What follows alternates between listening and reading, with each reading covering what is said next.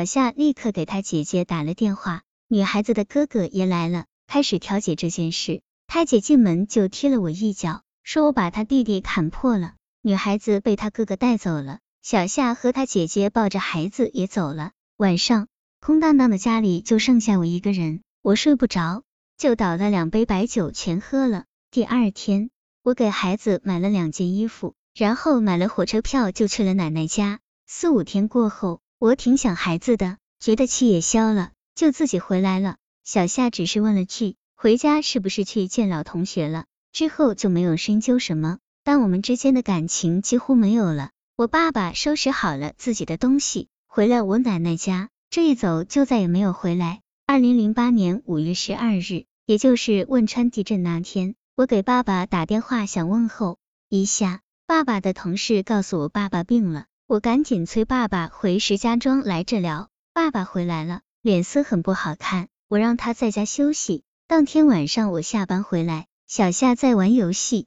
我问我爸爸去哪里了，他们回答去买菜了。天很晚了，我觉得不放心，就催小夏去接。这时，爸爸背着一袋子菜进了门，他靠在墙上，脸上都是汗。我觉得爸爸好可怜，他们父子心挺狠。第二天吃饭的时候，我让小夏给我钱带爸爸去看病。我知道小夏身上有几千块钱。可他却说这钱要用来到货，我很伤心。在他的眼里，只有他的父母，根本就不把我爸爸放在眼里。上班的路上，我看到爸爸缓缓的在前面走，他一米八多的个子，显得那么单薄。他走到路边的小卖部买了点手纸，出来的时候，一颗大大的眼泪从他苍老的脸上滑落下来，当时我的心都碎了。几天后，叔叔寄来五千块钱。我就带爸爸去看病，后来爸爸的病好了，我爸给了我三千元钱，让我先把自己的近视治好。可小夏却说要用这笔钱到货，我爸爸不同意，说他家人不讲理。三天后，爸爸收拾好自己的东西，回了我奶奶家，这一走就再也没有回来。我气得不行，真没想到他居然会为见网友就把票给退了。转眼到了二零零九年的春节。我和小夏说，今年要去看望奶奶和爸爸，大年三十在这里和他父母一起过，初一我们一起回老家。小夏同意了。初一上午，我就去买了两张回老家的票。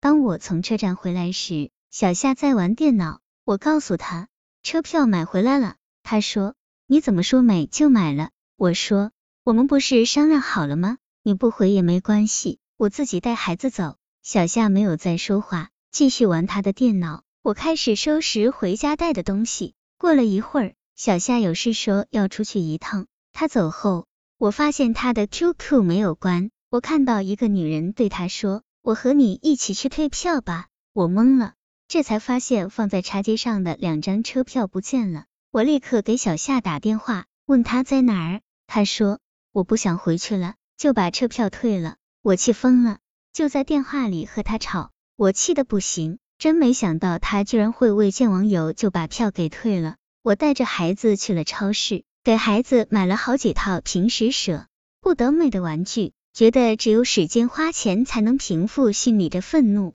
晚上，小夏带回一袋糖和花生，说是他的网友给孩子买的，我更生气了。晚上九点多的时候，他手机响了，是条短信：我不能陪你了，有事。我把电话打过去。是个女人接的，我问她是谁，她没说话就挂了。接着她又打了过来，小夏把电话抢走了。我听到那个女人说：“你老婆素质真差，还看你的手机。”我夺过手机对她喊：“你打人家丈夫的手机素质就不差了，夫妻不就是这吗？”那女人把电话挂了。我又和小夏吵了一架，结婚六年了，身心都是伤，这伤口根本就没办法愈合了。从那以后，我的心态就变了。不管什么事情，只要看着不顺眼，我就指桑骂槐的针对小夏。今年五月份，我们开始分居了。六月底，叔叔突然打电话来说我爸爸得了癌症，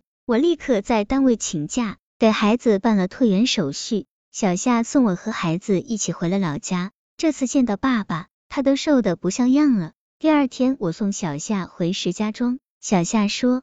你把我的心都伤透了。我当时还挺纳闷，不知道他怎么冒出了这样的话，可我没有心思考虑这件事了。我带爸爸去了医院，经过治疗，爸爸的病明显好转了，我就带着孩子回来了。一天，小夏说，我们暂时分开两年，如果我混好了，我们就离婚。我当时还没有准备，就哭了。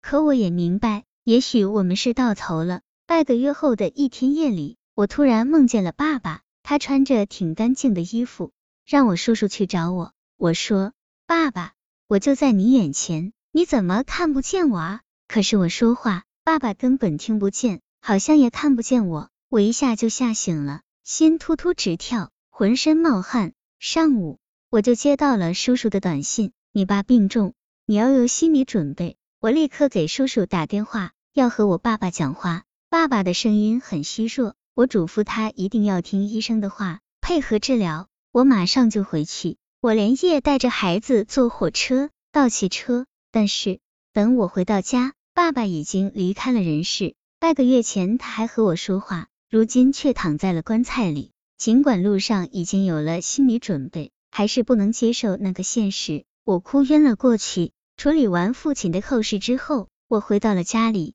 家里仿佛到处都有爸爸的气息和影子。他给我们做饭，他逗孩子玩儿，一切的一切都那么清晰。我决定离开这个让我伤心的地方。